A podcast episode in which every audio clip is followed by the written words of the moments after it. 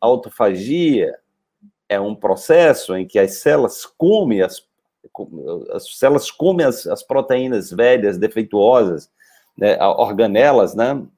Ou seja, durante as pesquisas ele descobriu que os períodos de fome influenciam positivamente na renovação de células e ajudam a desacelerar o processo de envelhecimento.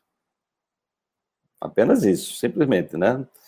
Renovação celular, né? é, é, joga lixo fora, limpa, né? Faz uma limpeza. Então a célula tem um, um, um processo de autolimpeza, gente, de autofagia, né? De autofagia que é também conhecido como fagocitose. Fagocitose são, são uh, proteínas chamadas de fagócitos, que ela simplesmente se aproxima assim de uma de uma de uma bactéria nociva, um vírus, como quem não quer nada, ela vai chegando por ali, vai, né?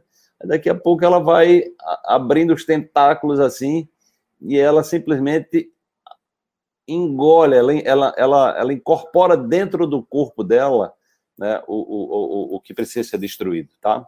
Olha, gente, é, é um negócio simplesmente. É, é, um, é, um, é, um, é o conceito de autofagocitose celular, né?